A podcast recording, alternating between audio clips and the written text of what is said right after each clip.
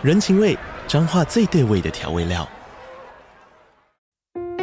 人，你在这端，我在那端，各自忙碌又相互牵挂。情，街角的吵杂声传递温暖与思念。味，是从每一个转角飘出的乡愁。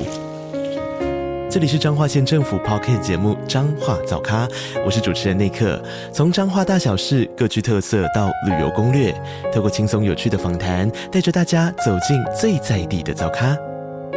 准备好了吗？彰化的故事，我们说给你听。以上为彰化县政府广告。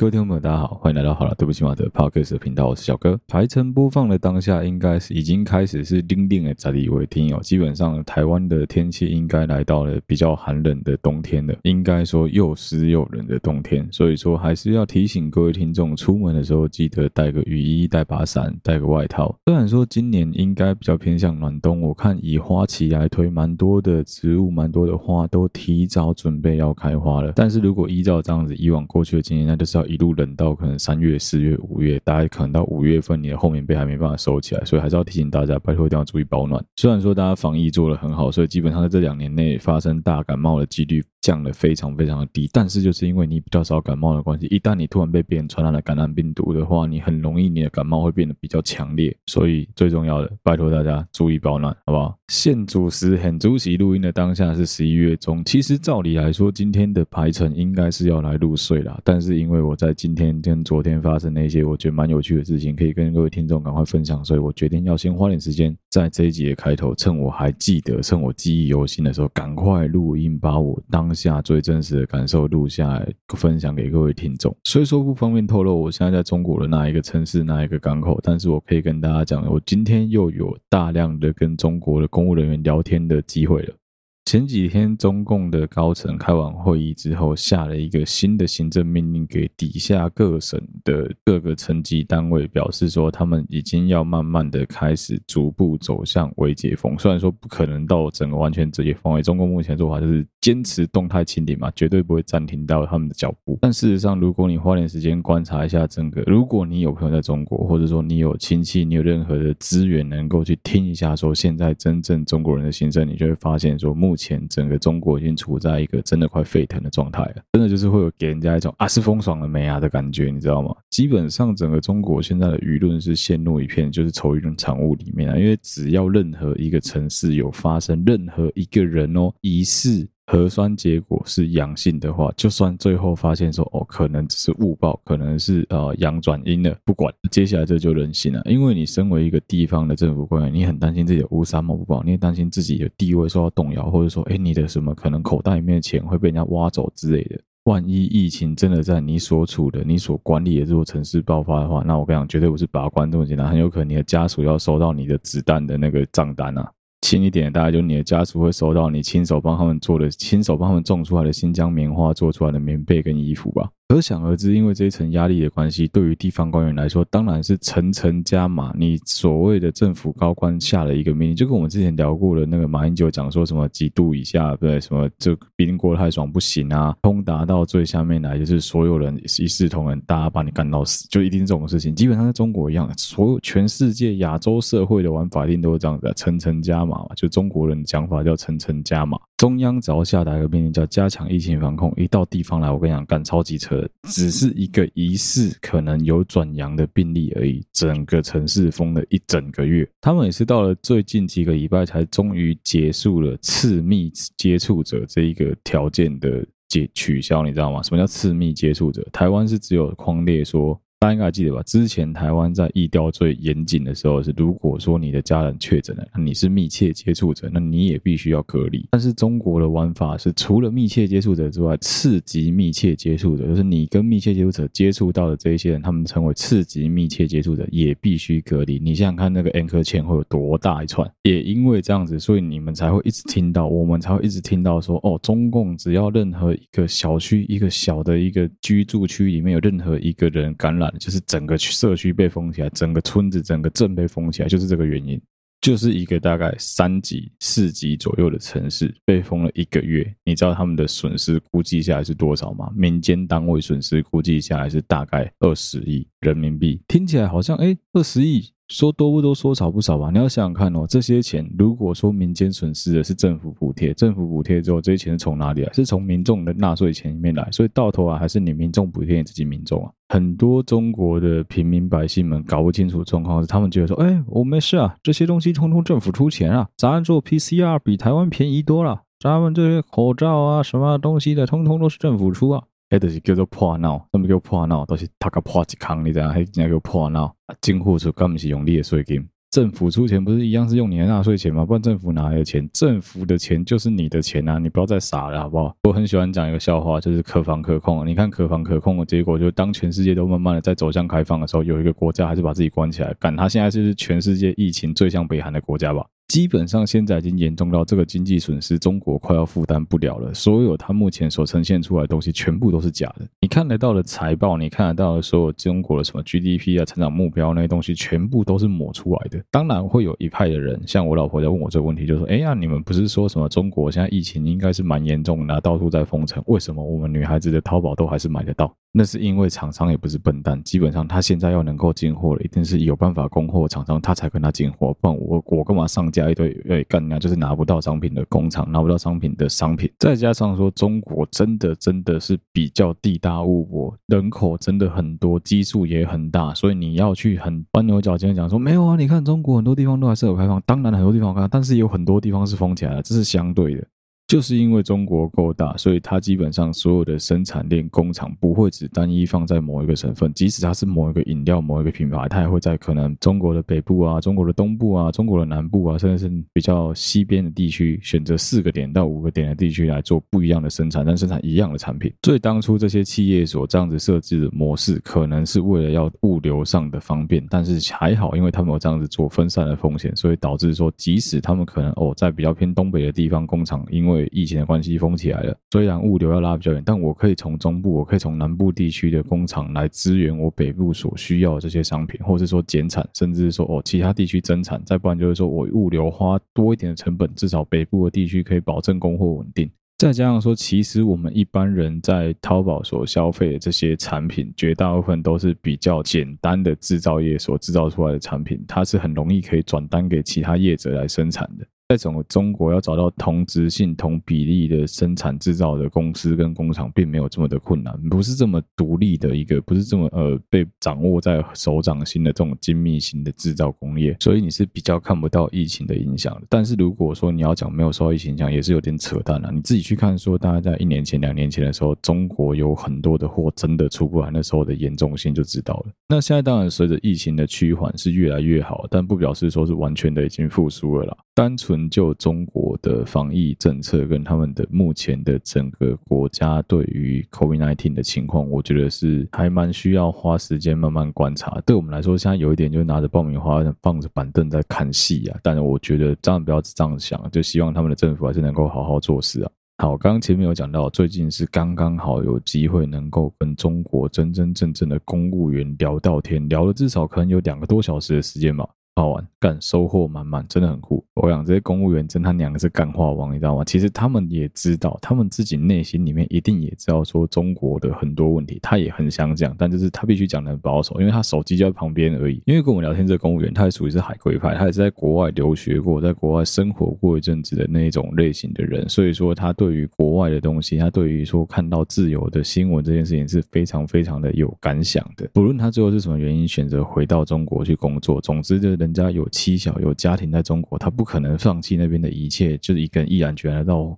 国外去，所以他最后选择回到中国去工作，去当一个非常好的公务员，薪水非常的高。那相对而言，他必须付出的代价就是他再也不能去接触到这些外界所谓自由的东西。我们那时候有问他，我们就说：“哎，那为什么你不翻墙？干翻墙不就好了吗？翻墙不就能看到外面这些东西吗？”突然想想，不对，干他讲的也对。他比了比他的手机之后，就跟我们讲说：“你知道吗？现在基本上他就是完全用另外的方式在讲这件事情。他说他讲的东西跟我们之前聊到的东西是一样的，就只是说差别是监控人是谁而已。”他说他只是打开手机看个新闻，他看了一些跟车子有关系的报道之后，从此他的不管是什么天猫啊、什么呃淘宝啊、所有阿里巴巴，这一些任何的拍卖平台上面洗他的，全部都是跟汽车相关的产品，汽车的改装品啊、车灯啊、避震啊、轮框啊，甚至是一台完美的新车的广告，全部都打到他的手机里面来。他今天有一个同事，只是刚好生了个小孩而已，他去发了个微信祝福他说什么，哎，小孩子满。月啊，记得要请他喝满月酒啊！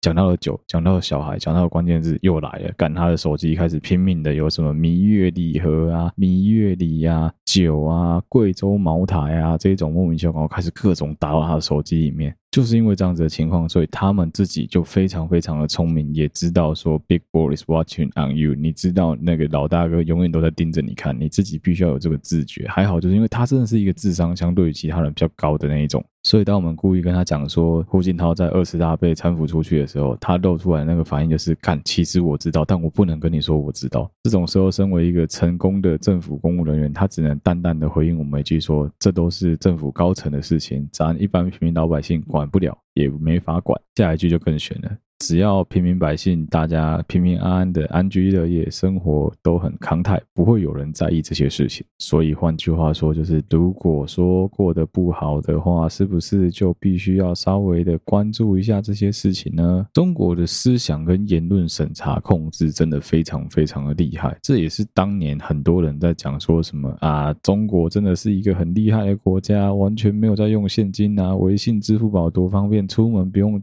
钱包不用带出去也没。关系，有带手机就好了啊！再不行还能刷脸，现在靠刷脸都可以辨识。我操妈，讲的跟真的一样。你知道，就是因为这件事情，导致整个中共的政府官员要控制他们的人民变得有多简单吗？最聪明的做法就是靠防疫来搞你啊！这个反正我就说你有事啊，我就让你的那个扫码出来变红码变黄码，你就是不能进超商买东西，你就是不能进超市，你要给我关在家里面隔离。你想闹，反正我就先扣你一个说，哎，这个人他妈的密切接触者，他自己不知道，哎，我们框列出来，他就是密切接触者，赶快把他隔离起来，不要再让他给鬼给拐啊！你想要对外发表任何对政府不利的言论，反正就是你发表的当下，你的文章就会直接被屏蔽，直接被删除，啊，接下来就有人打电话给你，问你说到底发生了什么事情，跟你聊一聊，关心你一下。这时候如果你再给小的话，那不好意思，可能你就会不小心莫名其妙去新疆种棉花。其实我相信，对于一般听众来说，中国的言论审查也不是什么一天两天的新闻。大家应该都知道，说中国对于言论审查、网络自由啊各方面的使用的限制幅度非常非常的大。只是因为一直以来我们听到都是我们自己这些身处在墙外外的人看着墙内的世界，我们所听到的这些论点，你很少有机会能够去听到真真正正来自于墙内，甚至是说他们本土的公务员的观点。这有点像进击的巨人一样，我不要剧透太多，但简单来说，就是如果你看过《进击的巨人》，就知道我在讲什么，就是岛内岛外的这种差别。回过头来的问题就是，你说中国人不知道说自己的状况是什么样吗？我觉得不至于，我相信应该很大部分的中国人都知道发生什么事，只是他们大部分的人选择沉默，选择不去面对，或是他们们有更多的理由认为说我们是无力去反抗，我们是无力去辩驳，无力去拉倒政府的。对绝大部分的中国人来说，把政府扳倒，把政府换掉，或者说不要让共产党执政的这件事情，从来都不是他们心目中对于政治的想象。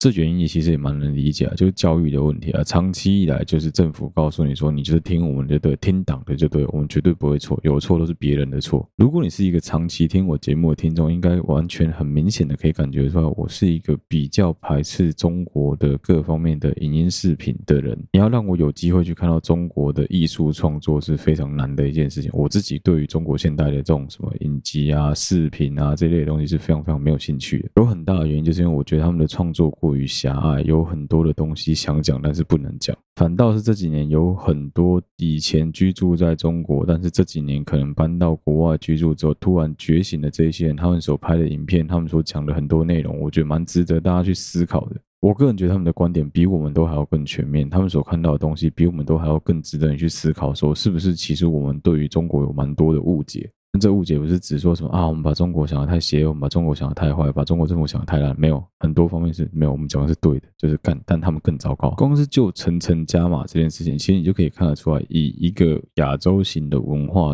结构下的国家，你就可以知道说，干这种事情不是新闻啊，台湾也是这样子啊，日本是这样，韩国也这样，泰国也这样，越南、菲律宾到处是这样子，但是更何况在中国。所以更好玩的是，你知道吗？一个国家欠缺什么东西，他们的政府就会疯狂去呼吁大家要做这件事情。举个例子好了，就是因为国家人民没有环保意识，所以要一直疯狂的提醒大家要做资源回收。所以，当一个国家必须要在自己的地铁站把不随地便溺、不随地吐痰拿出来当做是海报的宣传的时候，你就知道，其实这个国家基本上就是有很多人会随地便溺，很多人会随地吐痰。你可能觉得很神奇，你可能觉得很奇怪、很神秘，但这对他们来说很有可能只是他们生活日常的一部分。所以，你要去改善他们这件事情，最快的方式就是透过标语、透过思想的改造、透过各种方式洗脑，去提醒人民说：“哎，这样做是不对，这样不好，这样不对，这样子不应该。”同样的，中央政府会必须要跳出来告诉。所有人说：“哎，我们现在这些地方官，你们听我的哈，不可以再层层加码，我们不可以再这样子搞了。我们所有人要遵循我们的政策走。”他会这样子讲，就说他们也知道地方官有多么的夸张。但问题就出在于政策上的东西是可以做调整，但人性是不可能去违背。你怎么可能去违反一个人会害怕比他更高、比他更强大的人的这个天性？所以，就算你下的命令再怎么的强迫，再怎么的强势，再怎么的让人家觉得说：“哦，好，我必须要去尊重，我必须要去 follow。”但是事实上是你。要他们去遵照你的规则走是非常困难的一件事情啊！不会说今天立场调换是说伸头也一刀，缩头也一刀，那我当然是干能少做就少做。我做那么多事情，把自己累得要死，然后还被你砍一刀，我神经病啊！啊，反正政治的东西也不要讲太多啊，就是点到就好。而且这一集上片的同时，基本上台湾的九合一选举也已经选完了嘛。其实我蛮多人在问我说，为什么我对这一次的选举没有做过多的表态？我最一开始在嘴那些宣传海报这一方面的东西，因为很简单一个道理，就是我觉得看这种东西没有什么好讲的吧。你知道现在的候选人陷入了一个我个人觉得非常奇怪的局面，大家一边在提醒其他所有人，甚至在媒体面前讲说，我们不要空口说白话。我们应该要少说话，多做事。但另外一边呢，在政策辩论的发表会上面，干明明就是申论，明明就让你提你的政策，全部都拿来打对手、骂对手，然后跟对手提问。你明明就有时间交叉提问的时候，你为什么不问？明明你就可以很帅的，只要跟所有当下在看辩论会的民众们讲说，我不会再跟那些谁谁谁一样，利用辩论的时间在那边叽叽巴巴。我现在就要告诉你们，我的政策是什么，就随便画大饼嘛。譬如说，我要投入几年多少亿的经费去改善内湖的交通。我们可能要大规模的做外环道，大规模的重新规划公车，规划有可能的大众运输系统，甚至是做交通补贴。哦，接下来可能你就针对，假设针对那一刻啊，你可以讲说，哦，我们会直接强制要求所有企业依照门牌号码来分，说什么几点开始分流上班。啊，针对育儿津贴，你就直接讲好你要发多少钱，你怎么样的条件下发？老人津贴你要怎么发？建设东西你要怎么做？社会福利你要怎么做？你所有的政策你讲出来嘛？干八分钟时间不讲政策，干全部浪费时间讲干话。明明我们以前公民课我记得有教过吧，就在讲说什么什么权利是属于哪一个职位的人在做的，譬如说什么呃立委有制定法律的权利啊，呃议员只有监督市政府的权利啊这种的，我记得有这个题目吧？如果我没记。说话，这应该是国民教育的一环吧？就是国中有这个题目，高中有这个题目，我记得是这样子，应该没记错。公民与道德，国中跟高中都有类似的题目吧？对吧？没错吧？好，那么这件事情就是国中生跟高中生就已经知道的事情，你们这一群他妈五十岁、六十岁的臭老人，妈的不知道。你选的是县市长，你担任的是未来的。直辖市市议员，结果你在嘴疫苗，结果你在讲说国家的政策，你在讲说我们不应该太亲中，我们不应该太亲美。你今天不是在选立委，你今天不是在选总统，你今天不是在做一个能够做通盘国家政策考量的政治人物诶。我们要知道的是，你支不支持机车的路权？你支不支持育儿津贴补助？你支不支持社会福利的照顾？你支不支持对于某一些交通建设的取消或是增建？没有，几乎都没有。清一色全部都在泡对方，清一色全部都在搞意识形态。反正每次找到这种时候就讲爱台湾，每次找到这种时候就讲抗中保台，每次找到这种时候就讲说什么啊，我们要含泪投给民进党，含泪投给国民党。所以我可以大胆预测，今年基本上投票率不会像往年这么高。我相信有。很多年轻人可能会干脆不去投票，我自己个人是这样子认为的，因为台湾已经过了，就是大概在二零一二、二零一六那时候那个很激情的时候，已经过了那个秃头蓝衬衫那个王八蛋在那边叽叽八八的时间点，我们已经过那个激情了。甚至我可以说，对于我们绝大部分的这一代的青壮年族群的人来说，我们会觉得说，之前那个很末日感，台湾有可能真的会跟中国合并，有可能会跟中国走向同一条路之类的这种选择的那个方向，已经离开离我们蛮远的。我不是在说中国已经不是我们的威胁，不是我的意思，只是说，因为中国才是太常威胁我们，威胁到我们都很麻，我们都很麻痹了。你不会觉得说，因为这一次选举的关系，干我选错台北市长，我选错新北市长，我选错台中市长，台湾就会跟中国统一？你不会这样认为吧？不论最后结果是怎么样，不论最后选举结果是怎么样，我就只有一个想法。如果今天民进党选的不好，那对他们来说那是非常好的一个期中考，告诉你说，干你真的做的很烂，所以民众都超级毒烂你。但是如果相反的是国民党选的超烂，民进党还是选的不错，那今天就有个问题，就是你他妈国民党那里冲啥小，你的对手已经他妈的就是身体躺那边给你踩，给你射，你还射不到，哇，那真的是操你妈的国民党他妈脑子都进水是不是啊？这么好的机会，这么好反攻的机会，你们都没办法把握，那我只能说你们真的是应该整个党赶快解散算了。那假设情形是五五波，那我只能说五五波很正常啊。靠北本来就应该要两党去好好的竞争，或是甚至说，哎，假设我假设一个情况，哦，假设白色的他们有人也选上了他们想要有的席次，那最好。那这基本上就表示说我们台湾还是很民主的。甚至假设最后的结果，我们针对整场大选去复盘，发现说现在有越来越多民众是比较理性的去选择利用自己的。权力去看了政策之后，选择说自己支持的政策的这个候选人让他当选的话，那我觉得更好。虽然我可以很坦白跟大家讲，我相信绝大部分都不会这样做。其实有蛮多网站，自己稍微花时间去 Google 一下，赶来不及。他妈这一集上的时候已经选选举选完了。其实有蛮多网站都可以去查询候选人的证件，去看一下他的政策，去看一下说究竟你想选的这一个候选人，你不要管政党，你就看一下他是支不支持跟你一样的价值观念。假设一个情况，你支持同性恋结婚，这个他妈垃圾从头到尾都在反同婚，你为什么要投给他？我们先撇开说什么这个人黑不黑金，这个人背景怎么样，然后政党的派系什么都先不讲，你先先看政策就好了。假设你今天就是不想生小孩啊，他他妈拼命补助育儿津贴，你为什么要投给他？他就跟你的政见、政治理念不符啊。或者是说，哦，虽然你不想生小孩，但你觉得呃生育率还是很重要，你觉得他花钱去补贴小孩是你能接受，那你就投给他。或者说，哦，这个人已经开始在规划，他准备要花一大堆钱盖好几块重划区，然后在你们这根本不需要盖捷运的地方盖捷运。你可能从小住在自己都知道，所有的这边当地居民全部都是骑脚踏车、坐公车、骑机车习惯了，根本不可能去做捷运。你要改变他们就是不可能。你看台中就知道了。这样子的情况下，你为什么还要把钱投给一个在浪费你们的税金的白痴？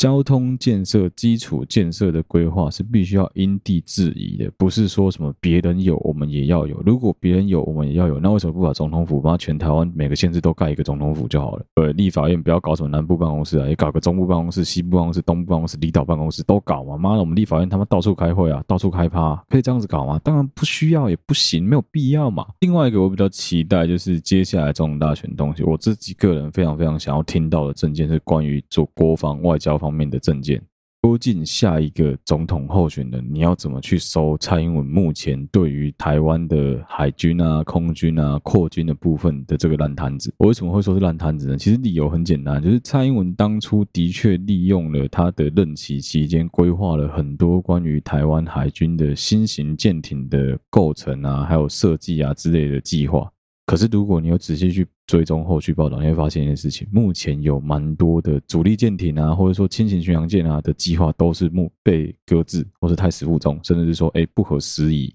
或者什么不符合成本啊，需要再检讨啊之类。你就可以发现说，其实画大饼很简单啊，规划也很简单啊，但实际上真的要设计的时候，就会出锤，就是很正常，这是很正常一件事情，本来就必须要先去规划之后，才知道说到底能不能执行嘛。那你说这算不算烂摊子？这当然算烂摊子啊！你可以说哦，至少人家有设计，至少人家有规划，没错。但是问题就出在说，好，我现在确定说这条路不能走，你总要告诉我接下来这条路要怎么走比较好吧？真的不用把国建、国造、国机、国造喊得这么震天尬响。很多科技方面的东西，你就是跟不上别人，你就是乖乖的先去学，乖乖的先去买，买来之后再拆、再逆向。台湾很难有下一个十年、二十年等你慢慢的去搞，重新来过逆向功法，一切从零开始。我们需要的是即战力，两边的军力越差越多的情况下，只会让中共更嚣张而已。当对方第三艘航空母舰已经下水，已经在试着要准备成军的时候，我们台湾最新的水利舰是之前二零零五年成军在台湾的四艘机用级驱逐舰。这四艘机用级驱逐舰是怎么来的？这四艘机用级驱逐舰是当时一九八零年代美国针对伊朗的防空需求所建造的四艘基德级驱逐舰，上面的配备还不算是神盾，上面配备只能算是小神盾而已。什么叫小神盾？就它的雷达，它一切的功能都比神盾降了一级。的确，它在一九八零年、一九九零年成军的时候，曾经是美国最强的四艘水面舰之一。但是现在已经二零二零年了，日本的金刚级都要退了，韩国世宗大王的第三代都出来了，中国的中华神盾都已经不知道出几条了。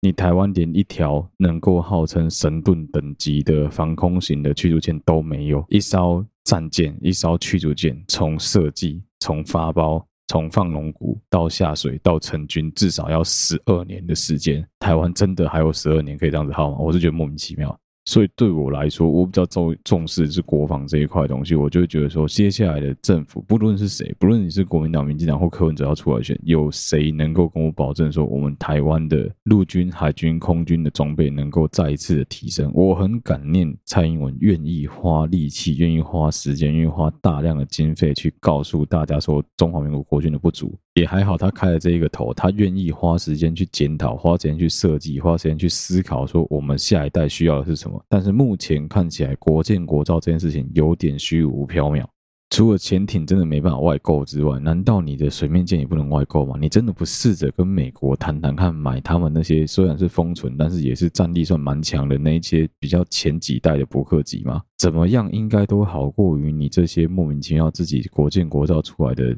舰艇吧？我个人是这样子认为啊。的确，你可能会讲到科技上落后了很久，但是问题是人家那个时代都还是比你一九九零年、一九八零年的这一批强吧？不要说什么，你看看台湾现在还在服役的舰艇就知道，你看一下我们的潜水艇就已经知道。我以前很爱讲这个故事，我后来在 podcast 连讲都懒得讲。台湾的潜水艇有多屌？台湾的潜水艇是当年国家地理跟 Discovery 在我们台湾的切比级超过六十周年的时候，超过一甲子就已经进去拍了一支影片，拍了一支纪录片，在纪念说中横一甲子台湾的切比级潜水艇现在多久了？一九五零年到现在多久了？两条建龙级也是啊，一九八零年到现在多久了？我今天如果跟你讲说台湾陆军去参加。打仗的这一些人，每个人都是一九八零年出生的，已经没有两千年，没有一九九零年，全部都是一九八零年出生的，每个都超过四十岁。你以为每个人都跟线上的这些艺人一样，都跟馆长一样，每个都这么壮，每个都这么能打，每个都这么对于战略上、对于战术上非常的清楚吗？怎么可能？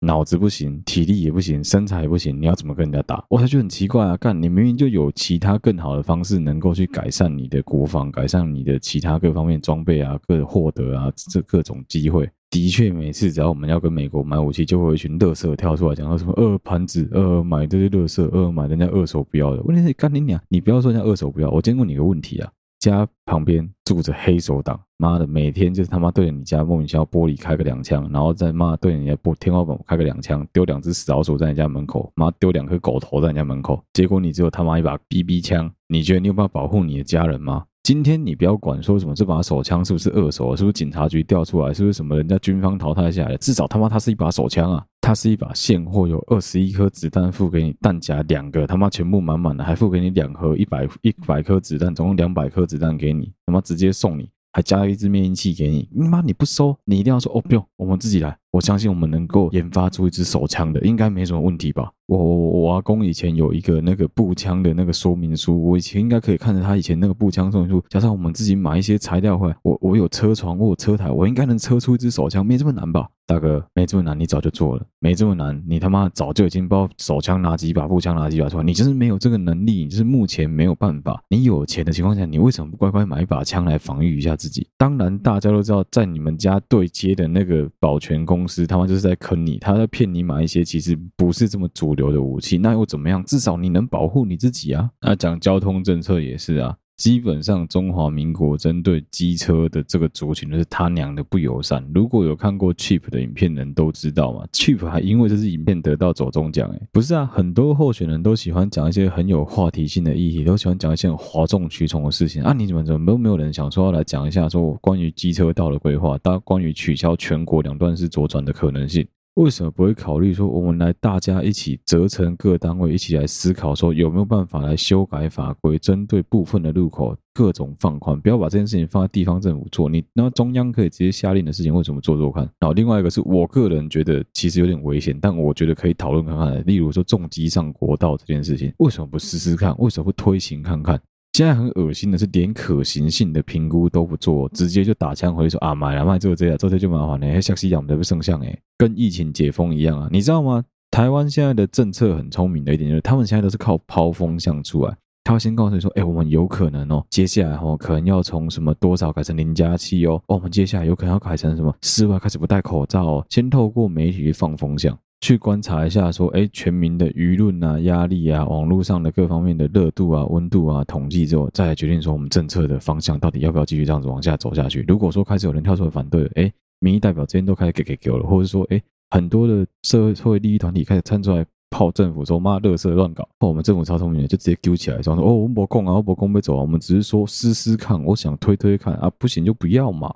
那对啊，那类似这种公共政策为什么不能推行看看？你不能先试水温试试看，连试都不想试就直接放弃，我觉得超可惜。台全台湾骑机车的人有多少，你知道吗？你会担心说什么啊？不行啊，现在台湾人对于机车上国道这种素质可能还不够，你不会直接规定说要上国道，可能哦，我假设一个情况，你把门槛设高嘛，你可能讲说，好，机车要上国道，我从今天开始说要上国道的机车必须再取得另外一张驾照。或者是所有重机想上国道的，全部必须要拉回去做重新的训练哦，可能加一个什么道安讲习啊，这不管，反正你就是你把所有安全都做足了，为什么不能试试看？你为什么都不试，就直接打回去做备赛？这波才要走，这他妈超级像我们以前的很多人家里面传统式的父母的想法，你知道吗？台大生去卖鸡排，哎呦，念到台大卖鸡排，干台大生去做什么饶舌歌手？哎呦，台大生去做饶舌歌手，哎呦，读这么高学历浪费，哎呀，放弃高薪去做什么工作？竟然去做什么工作？妈的，这是台湾很奇怪的一点啊，都要唱衰呢，都不去试试试看，做做看。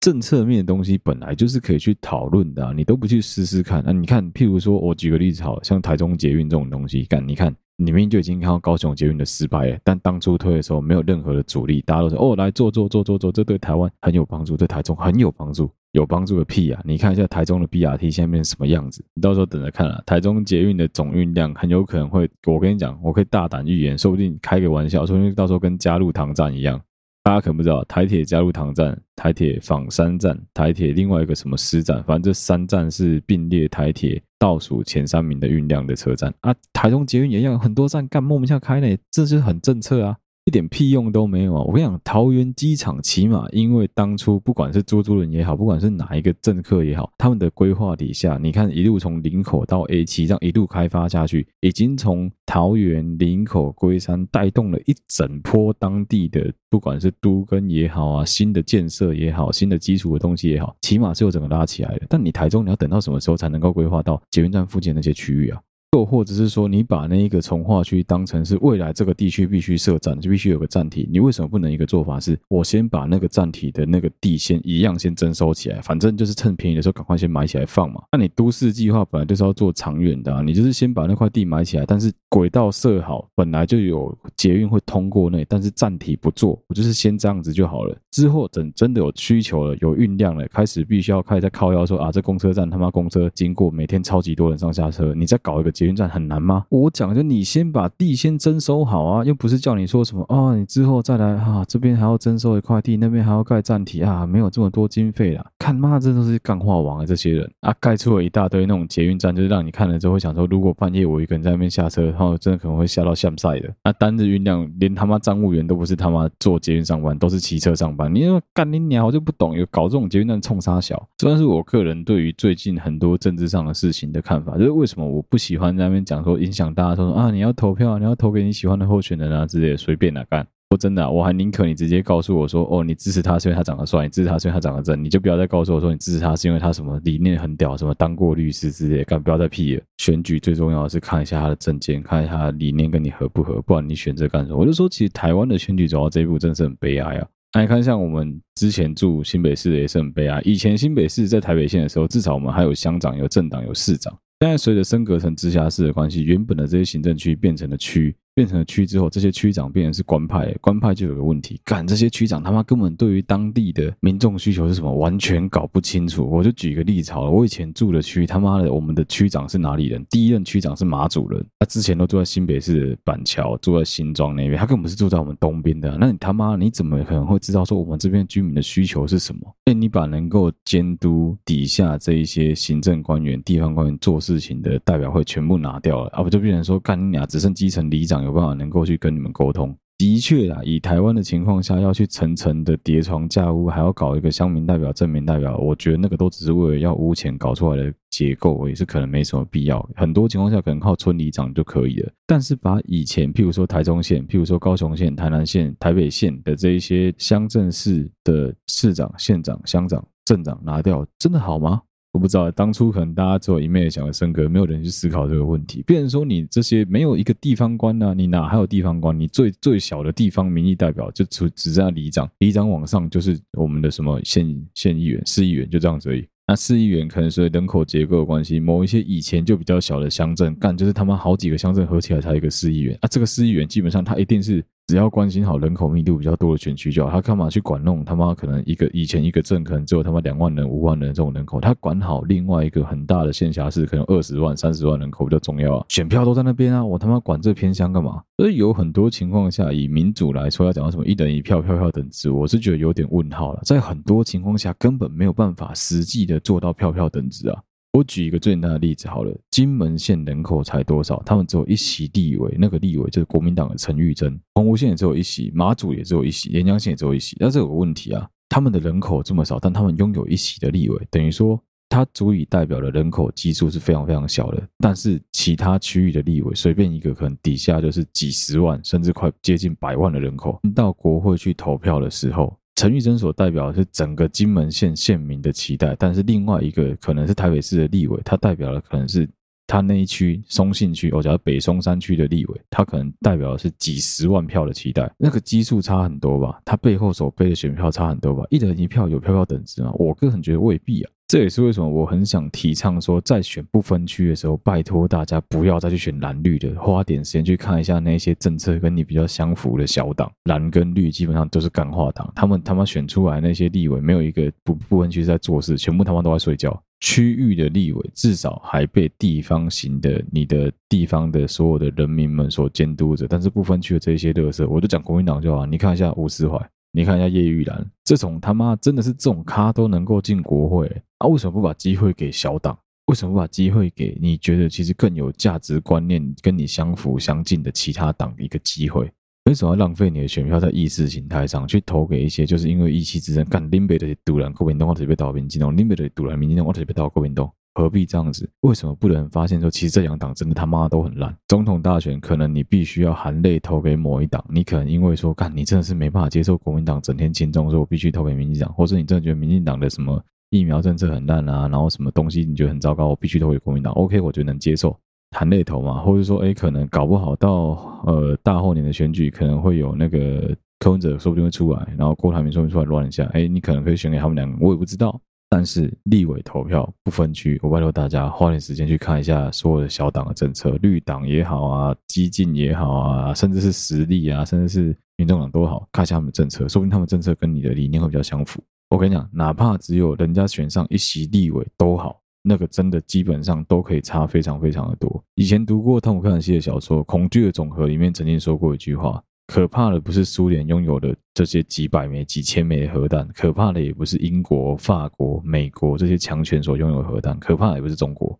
这些拥有核弹的国家，因为长期受到国际的关注跟注目，其实他们是不敢随意的把核弹拿来当做是要挟出来恐吓比其他国家的。真正让国际局势会产生紧张，而且会让大家感到非常恐惧的，是那些只拥有一颗核弹，而且你不知道背后老板是谁的那些利益集团们，也就是现在很多人讲说，哎，只要跟我不一样，还是恐怖分子的那群人们。一样啊，小党无党的力量就在这里。你看台北市议会就好，你看瓜吉他们这一次，他们这一次的台北市议员就知道了。不管是他也好，林亮君也好，然后林颖梦啊，甚至是哦支持废除死刑的苗博雅都好，他们这一些小众能够选上议员，对于整个台北市的议会绝对是有很大的帮助、很大的进步的，因为他们才能够真正的做到打破蓝绿，去做到两个两个派系之间的协商，去真正做一些为人民比较好的事情，他们才能够真正的去善尽我们所谓的监督政府的责任，他们才能够达到说尽量避免去参加这些莫名其奇妙利益分配跟利益瓜分。说真的啊，政治都一样黑啊，没有那种不黑的，也没有那种什么啊给你钱不污的，我不相信，我会觉得很难做到。即使你不这样子做，你的助理，你底下那一票帮你看事情的人，也不见得就完全不拿钱啊。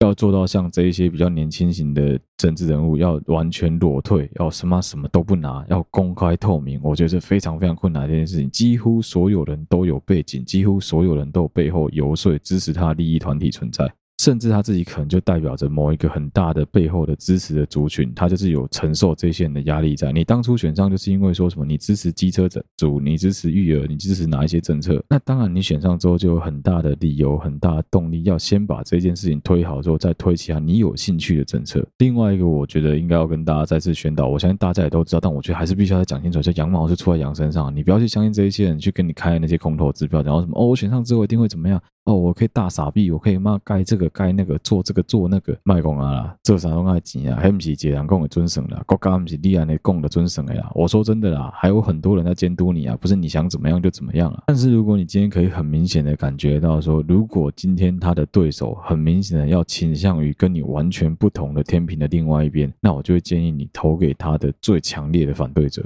可是，如果是选部分区的话，我真的是很建议大家干，拜托大家花点力气，稍微看一下蓝绿以外的其他阵营，你一定能够看到一两个，至少是你你能够看得下去、听得下去的政策的。因为这些小党没办法，他要么很乱，他要么很闹，就从头闹到尾，然后就是完全不知道在冲啥小，然后给的政策啊，给的那种各个方面的东西都是莫名其妙、乱七八糟，更不可能实行的。要么就他妈他超认真，他只能认真的，因为他不认真，他选不上。我不知道有多少人在选举之前真的会花时间去把选举公报读完的，就至少把把你那一区的。选举公报读完，你看一下这一些人的籍贯啊、学经历啊，看一下他们的背景啊，看一下他们的字数，看一下他们的政见，看一下他们的理念。其实你会发现，说有一些人他妈真的写超级干，尤其是那些同额竞选，你会觉得超好笑。看这些人到底在冲啥笑？他们就是摆明了林北、林州嘛，这些都会算，会的哇那弄个屌玻璃想不要那。那说真的啊，在比较传统的乡下地方，这一种模式是很难打破。但是如果说他是在一个充满了知识分子的地方，他也这样子搞的话，或者说哎，在一个充满年轻人很有早起的地方，他这样子搞话，那妈他是智障。那你从不分区就可以很明显的看得出来，蓝绿都是这方面的智障。看他们就只会是打对方，就只会是骂对方，只会讲说什么哦，我这几年执政执政超级好了，你看看我们的政绩，干我们做超屌。你看我们的对手，干只会扯后腿，只会打嘴炮，干都讲这种类似的话，两边都一样。所以我很建议大家在选举之前花点时间，线上的也有，稍微看一下选举公报，你去看一下你们家的那一个区域，你能够选的这些候选人们到底在搞什么鬼。希望大家不要再有什么哦，没办法，我只能含泪投给哪个党的这种问题存在。我觉得大家都应该要理性的去思考，说你的投票权是非常神圣的。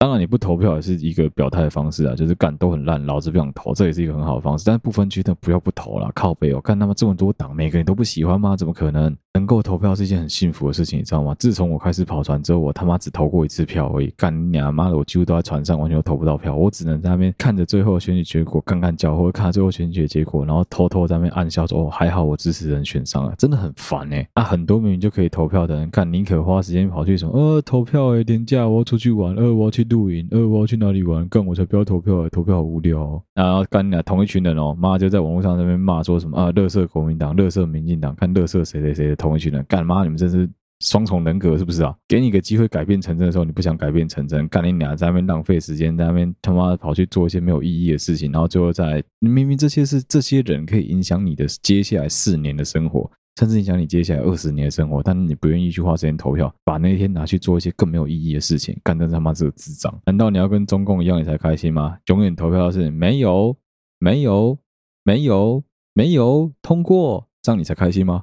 啊，对不起嘛，我不应该花一整集的时间在聊政治，讲这些干东西，但我真的忍不住，算是我最近对于选举啊、政治啊看破了一切之后的想法了。我最后再来聊一个好了，这个我最后会再做一集讲，就是其实最近的新闻媒体很明显在带风向，你可以很明显的看得出来，每次只要有大事发生、大型的会影响政治的事件发生之后，过没多久就会出来另外一个新闻把它盖掉。这个现象越来越明显，越来越普遍。我们之后会做一集来聊这个话题，我会挑几个我有发现的例子来跟大家聊一聊。好，这一集的节目就到这边，谢谢大家收听。好，对不起，我 Podcast 频道，我是小哥，我们下期再见啦。如果你喜欢我们的节目的话，欢迎到 Facebook 粉丝团或是 Instagram 上面去按赞、追踪、留言，有任何最新消息在上面发布。好，对不起嘛，跟睡了仍然在同步的征稿，睡了需要你的纯文字稿。好了，对不起嘛，需要你的任何的社会经历、爱情各方面的故事提供给我们，让我们当做是素材来做一个多面向的讨论。另外，就最近我跟 Mike 其实有聊一下我们节目未来的走向，等到大概四五个月后，我应该会想要做一个大型的企划。哦，对，再来就是要那个啦，把抽奖公布出来。刚才你还是忘记公布了。啊，对不起嘛，太忙了，好不好？好，谢谢大家收听。好，对不起嘛，Podcast 频道，我是小哥，我们下期再见啦。啊，忘记了！如果你喜欢我们的节目的话，欢迎你在任何的 Podcast 平台上面五星按赞、留言、追踪、分享给你周围所有的朋友。好啦，真的要再见啦，大家拜拜。